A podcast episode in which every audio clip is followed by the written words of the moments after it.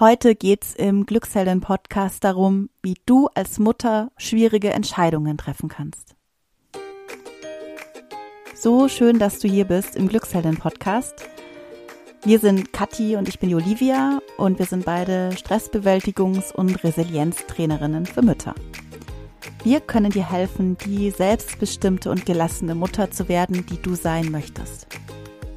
Ja, und wie gesagt, heute geht's darum, wie du schwierige Entscheidungen treffen kannst. Uns fällt auf, wie herausfordernd es eigentlich ist als Mutter mit dieser Verunsicherung, mit den Ratschlägen, Meinungen von außen und ja, im Endeffekt den Entscheidungen, die ja bei uns liegen, umzugehen. Und ich habe dir heute ein Beispiel von mir mitgebracht, das mir sehr viele Nerven gekostet hat und ja, dass ich letztendlich gelöst habe. Ich habe eine Entscheidung getroffen, die war aber sehr schwer und hat sich über Jahre gezogen. Ich denke, das ist ein super Beispiel, anhand dessen ich dir erklären kann, wie Katja und ich da vorgehen und immer wieder schwere Entscheidungen treffen. Trotz Verunsicherung. ja, und wenn du auch oft Verunsicherung von außen spürst, und schlechtes Gewissen, ja, wenn das ein Thema für dich ist, wenn du eher Ja statt Nein sagst und dich oft erschöpft und fremdbestimmt fühlst, aber eigentlich wieder laut lachen und selbstbestimmt und ausgeglichen leben möchtest, dann kann ich dir jetzt was ganz, ganz Neues von uns ans Herz legen. Und zwar haben wir uns entschlossen, zwei Live-Workshops dieses Jahr anzubieten. Und der erste wird jetzt im Mai stattfinden, also im Mai 2024, genau vom 11. bis 12. Mai in München. Und da geht es darum, wie du raus aus der Fremd in die Selbstbestimmung kommen kannst, wie du weg von dem sogenannten People-Pleasing hin zu dir findest und deine Meinungen vertrittst, wie du in der Verunsicherung für dich Klarheit findest und schritteweise hinkommst dazu, dass du wieder ja Spaß, Leichtigkeit, Gelassenheit in deinem Leben empfindest. Wir können dir versprechen, dass unsere Workshops immer wahnsinnig humorvoll sind, viel Interaktion, also wir machen keine Frontalbeschallung ähm, und wir haben ganz, ganz viele Aha-Effekte vorbereitet. Du wirst nach Hause gehen mit einem reich gespickten Aktionsplan, mit dem du dann schrittchenweise dein Leben verändern kannst. Den Link poste ich dir in die Show Notes und du findest ihn aber auch auf glücksheldin.de. Und jetzt wünsche ich dir, dass du für dich ganz viel aus meiner Podcast-Episode, aus dem Schmerz, den ich empfunden habe und ja, meinen, meinen Wegen damit umzugehen, dass du da ganz viel rausziehen und mitnehmen kannst für dich. Ich habe diese Episode in zwei Teile geteilt. Im ersten Teil möchte ich dir die Geschichte erzählen, die mich so verunsichert hat. Und im zweiten Teil möchte ich dir dann auf der Metaebene zeigen, wie ich damit umgegangen bin, mit dieser Verunsicherung, die mich über Jahre begleitet hat. Es geht um das Thema Einschulung. Ich habe ja drei Kinder, wie du vielleicht weißt, und jedes ist komplett verschieden, muss ich dir nicht sagen. Als ich zwei Kinder hatte, kam das dritte und ich dachte mir, wow, wieder ein komplett neuer Mensch. Jedes geht seinen Weg. Kathi und ich nennen ja bewusst die Namen unserer Kinder nicht, also wunder dich nicht, wenn ich immer nur vom Kind spreche. Und ja, ich habe das Beispiel auch rausgesucht. Das ist nicht das Einzige, was mich verunsichert, aber es passt einfach so gut, weil das Thema Einschulung für so viele Eltern ein großes Thema ist. Bei meinem Kind, über das ich heute erzähle, zog sich das Thema über zwei Jahre. Und ich weiß noch genau, wie die Verunsicherung begann. Da stand ich im Vorraum, da wo sich die Kinder immer umziehen, im Kindergarten. Und mein Kind war gerade vier Jahre alt geworden. Ähm, es kam eine Erzieherin um die Ecke und die sagte, du hast du mal kurz Zeit, Olivia, ich möchte dir kurz mal was sagen. Ich dachte halt, ja, irgendwas organisatorisches oder so. Aber es ging tatsächlich ein bisschen tiefer und sie sagte mir dann in einem anderen Raum, du, ich glaube, dein Kind ist entwicklungsverzögert. Und ich so, äh, ich war völlig von den Socken. Ich so, ich habe ziemlich schnell gesagt auch, wie kommst du auf Entwicklungsverzögerung? Was sind deine Anhaltspunkte? ich muss ja dazu sagen, ich habe Entwicklungspsychologie als Schwerpunkt in meiner in meinem Studium gehabt, ähm, unter anderem und auch in der Kinder- und Jugendpsychiatrie, in der ich studiert habe, auch viel gelernt darüber eigentlich. Gerade gerade das Thema nicht zu diagnostizieren und zu beobachten, das ist mir sehr wichtig und das hat mich erstmal total schockiert, dass sie mit sowas kommt, mit so einer mit so einer mit so einem Statement Entwicklungsverzögerung. Genau, habe ich gesagt, was sind deine Anhaltspunkte? Und dann ging es halt los. Ja, sie äh, beschrieb ähm, irgendwie, wie ähm, mein Kind irgendwie eher bei sich ist und nicht so mit den anderen spielt und nicht sofort kommt, wenn es gerufen wird. Und genau, dann kam noch eine andere Erzieherin und die erzählte dann auch mit etwas schriller Stimme, ähm, was sie alles für Auffälligkeiten bemerken würde. Und das hat mich tief getroffen, auch wenn ich damals eigentlich wusste, bei mir wusste, dass alles okay ist. Ich weiß noch genau, wie ich mich fühlte, als ich da nach Hause ging. Ich war, mein Herz hat geschlagen wie hoch, also wahnsinnig schnell geschlagen und ich habe die ganze Zeit mir gesagt, nee, es ist alles in Ordnung, alles okay. Es hat mich total schockiert. Also ich war trotz, ich war total verunsichert. Ich war trotz meiner Ausbildung, ähm, trotz meiner, ja, langjährigen Mutterschaft total verunsichert. Und ich ging dann heim und rate mal, was ich tat. Ich, ich rief Kathi an. Ich habe dann sofort Kathi angerufen und äh, gesagt, du stell dir vor, was da passiert ist. Hast du kurz Zeit? Ich würde es mich gerne mal kurz auskotzen. Und dann habe ich mit ihr gesprochen und das ist ja das Coole bei uns. Ich krieg sofort ähm, ja ein ganz klares Bild ohne Hetze, ohne Anschuldigung, ohne alles. Also Katja hat sofort gesagt, ähm, alles gut, Olivia, jetzt beruhig dich erstmal. Ich sehe das so und so und genau. Also ich bin dann ziemlich beruhigt weiter in den Tag gegangen, habe aber eine E-Mail geschrieben und das versucht in Worte zu fassen, was ähm, ich da gerade erlebt hatte.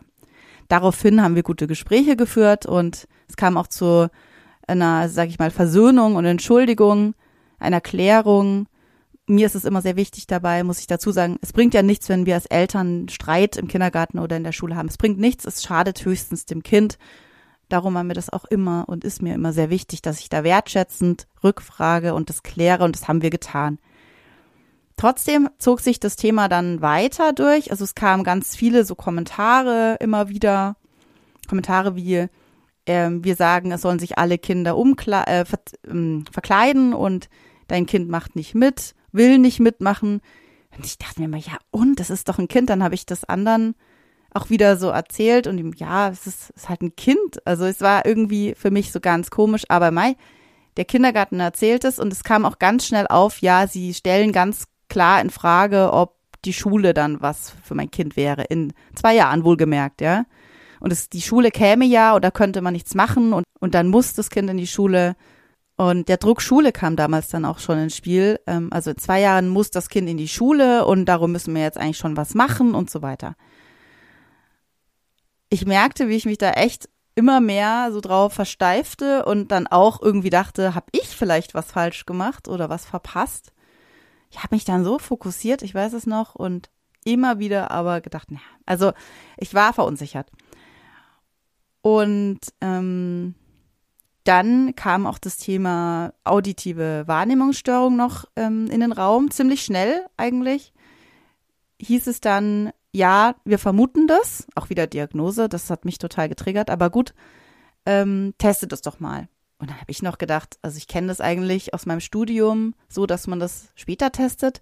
Bin dann aber hin, weil da so, so die Meinungen von außen dann in die Richtung gingen bin ich dann auch zum PET-Audiologen. Das ist der Arzt, der die auditiven Hörstörungen, also Hörstörungen testet. Und dann ähm, haben die mich eigentlich angeschaut und belächelt und gesagt, ja, was wollen Sie denn mit einem, der war, also damals war mein Kind ähm, fast fünf. Was wollen Sie denn jetzt ähm, hier? Das ist viel zu früh.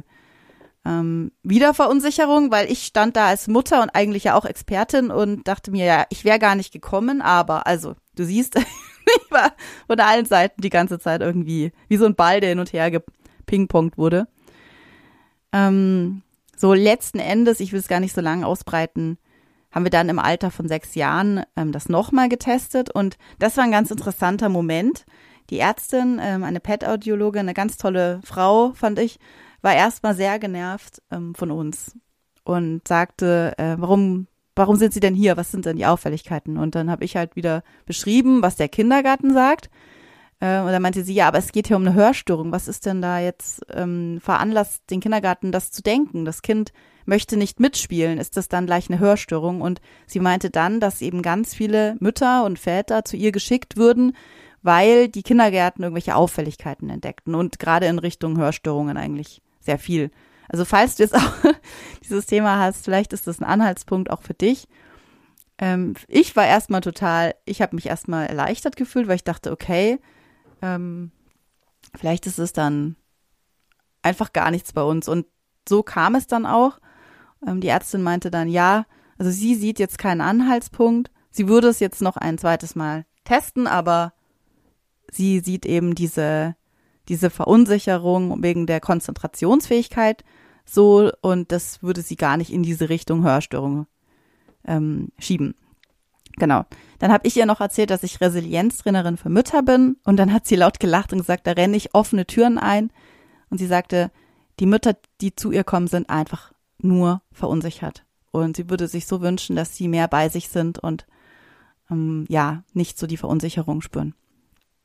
Was mich auch wieder veranlasst hat, dieses hier aufzunehmen. Also, vielleicht hast du durch meine, durch meinen ersten Teil, durch die Geschichte so ein bisschen meine Verunsicherung verstanden und dich auch wieder erkannt. Vielleicht hast du irgendwelche anderen Themen oder auch gleiche Themen oder ja, die Themen in grün. Und jetzt möchte ich dir eben im zweiten Teil erzählen, wie ich daran gegangen bin über die zwei Jahre und letztendlich dann auch zu einer Entscheidung gekommen bin für meine schwierige, für meine, also diese schwierige Entscheidung getroffen habe für das Problem. Also ich, ich löse das dann auch noch auf, wie wir dann entschieden haben, ob Einschulung oder nicht. Und zwar habe ich in der ganzen Unsicherheit drei Dinge eigentlich getan. Ich habe erstens mein Netzwerk genutzt, und zwar hast du ja auch schon gehört, habe ich Kathi angerufen. Kathi ist meine beste Freundin und Coachin, die wirklich immer die besten Fragen stellt, wenn ich irgendwie unsicher bin ähm, und Ruhe reinbringt. Ich habe meine ehemalige Tagesmutter, also die Tagesmutter meiner Kinder angerufen. Die ist Waldorfpädagogin und Sozialpädagogin, eine der Frauen, die es schafft, Grenzen zu setzen und trotzdem bedürfnisorientiert zu erziehen. Also ganz, ganz tolle Frau. Ich kann nur schwärmen. Ähm, die hat auch immer wieder gesagt, mich bestärkt und gesagt, sie wünscht sich mein Kind einfach wie so ein Fisch äh, rumschwimmen kann, manchmal mit dem Strom, manchmal gegen den Strom. Das hat mich auch noch ermutigt. Ich habe ja, wie du auch gesehen hast, Ärzte dann angerufen und zwar Ärzte, die, denen ich vertraut habe ähm, und die, wo ich wusste, die treffen eine fundierte Entscheidungen auf Basis von Expertise, wie zum Beispiel die PET-Audiologin. Wir haben nämlich zum Beispiel auch einen Kinderarzt hier am Ort, der einfach mich wieder rausgeschickt hat, nach zwei Minuten wohlgemerkt und gesagt hat, bist du ein gesunder, gesunder Bur, der geht in die Schule, ähm, äh, der geht in die Schule und ja, das war jetzt nicht so die fundierte Expertise, fand ich zum Beispiel. Ähm, andere Experten gefragt, wie Sozialpädagogen, Entwicklungspsychologen, die ich, die mir so über den Weg gelaufen sind. Und Menschen vor allem alle, die mir gut taten und die mich nicht bewertet haben, die den, die mein Kind nicht bewertet haben und die sich, äh, ja, eine Meinung eben, die, die eben vielleicht noch nicht mal eine Meinung hatten, sondern beobachtet haben und Zeit gegeben haben auch die so das Ganze entspannt haben. Und das hat mich unheimlich in meiner Intuition stabilisiert, die ich eigentlich ja im Kern habe und die du auch hast. Und ja, ich war, ich war stark verunsichert und ich muss das auch noch echt sagen, auch dadurch, dass mir dauernd im Kindergarten gesagt wurde, dass ich als Mutter keine Urteilskompetenz mehr hätte. Also das haben die mir nicht so gesagt, aber sie haben immer gesagt, du bist die Mutter. Ach, Olivia, komm, du, du siehst es nicht. Genau, das, ja, hat mich stark verunsichert eben auch. Und da habe ich wieder dadurch, dass ich mein starkes Netzwerk eben da ähm, aufgesucht habe, meine Intuition stabilisiert und habe wieder immer wieder zu mir gefunden. Und dann habe ich mir zweitens ganz, ganz klar, wenn du jetzt eine Organisatorin bist und gerne planst, ist das was für dich, Eckpfeiler für meine Entscheidungsfindung gesucht. Also wirklich so Kriterien, anhand derer ich dann letztendlich entscheide. Alles mit meinem Mann. Ich habe ja einen Mann. Ähm, falls du alleinerziehend bist, kannst du das natürlich genauso alleine machen. Ich habe das immer wieder mit meinem Mann abgesprochen, war aber im Lied, also in der Verantwortung dafür, ganz bewusst. Also ich habe mir zum Beispiel ein Eckpfeiler für meine Entscheidungsfindung war Ausschluss einer Wahrnehmungsstörung. Also ich habe es jetzt einfach mal als Ausschluss, hätte ja auch sein können, dass das hat. Ähm, also, aber das eben abzuklären. Dann habe ich Arzttermine vereinbart, wie schon gesagt, bei dem Netzwerk, bei den jeweiligen Ärzten. Ich habe einen Termin bei der Schule vereinbart, in dem ich nochmal deren Meinung wollte, was denn Kriterien für eine Einschulung seien ich habe ein wertschätzendes Gespräch im Kindergarten gemacht, um da die Wogen auch ein bisschen zu glätten, um da wieder Anknüpfungspunkte zu haben. Und ich habe dann recherchiert nach geeigneten Alternativlösungen, nach den, also äh, da bin ich auch auf eine ganz tolle Alternativlösung gestoßen, falls die Einschulung nicht kommt, dass ich mein Kind in den Vorschulkindergarten gebe. Es gibt einen ganz tollen Vorschulkindergarten, die sind nicht so oft, äh, häufig da, aber die gibt's und da habe ich dann gleich ein Gespräch ausgemacht und mich vorgestellt und mein Kind. Also das waren so ganz wichtige Eckpfeiler. Ich habe wirklich Kriterien gesucht, auf deren Basis ich entscheide. Die habe ich auch immer wieder ergänzt, wenn ich irgendwas gehört habe aus meinem Netzwerk. Und der dritte Schritt oder der dritte Punkt, der lief ja parallel, war ganz, ganz, ganz stark bei mir bleiben. Selbstakzeptanz oder Akzeptanz und Ruhe reinzubringen. Auch gegenüber meinem Sohn, weil die Verunsicherung ging natürlich anfangs total über. Der hat es ja gespürt. Und dann war wieder hier die Dynamik in der Familie anders. Und ich hatte anfangs einfach ein mega schlechtes Gewissen. Ich habe mir gedacht, oh Mann, hätte ich mehr, keine Ahnung, mit meinem Kind irgendwas machen sollen oder oder. Und in dem Schritt habe ich mir immer wieder gesagt, es ist jetzt so, wir finden einen Weg, damit umzugehen und gehen Schritt für Schritt voran. Siehe Eckpfeiler. und das hat mich unheimlich stabilisiert, hat mir Kraft, Ruhe und Sicherheit gegeben. Ich konnte in Gesprächen mehr und mehr ruhig bleiben. Am Anfang kannst du dir vorstellen, war ich mega getriggert, wenn die, die wieder über meinen Sohn irgendwas diagnostiziert haben. Und ich konnte immer ruhiger bleiben, konnte mir so eine Art Blase oder so einen Luftballon rüberziehen. Das machen wir ganz oft, Katja und ich, wenn wir in ein Umfeld kommen, wo wir merken, die Menschen saugen äh, uns Kraft und Energie. Dann, dann gibt sie mir nochmal den Tipp zum Beispiel, zieh doch dir eine Blase drüber und dann ziehe ich mir so wie so eine Art Kokon und dann sitze ich da und weiß, okay, ich bin ich, die sind die, die können das sagen, das bleibt bei denen und ich, ich nehme das nicht alles zu mir rüber, was die sagen.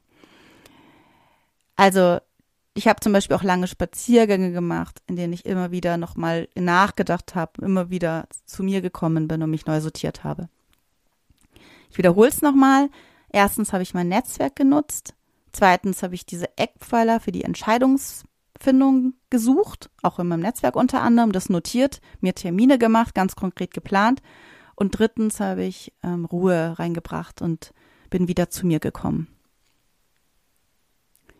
Ja, und jetzt löse ich es noch auf. Ich weiß noch genau, als der Entscheidungstag da war, ähm, wir waren gerade bei dieser Pet-Audiologin gewesen, ein paar Tage zuvor, und hatten äh, gerade die Schuluntersuchung noch gehabt.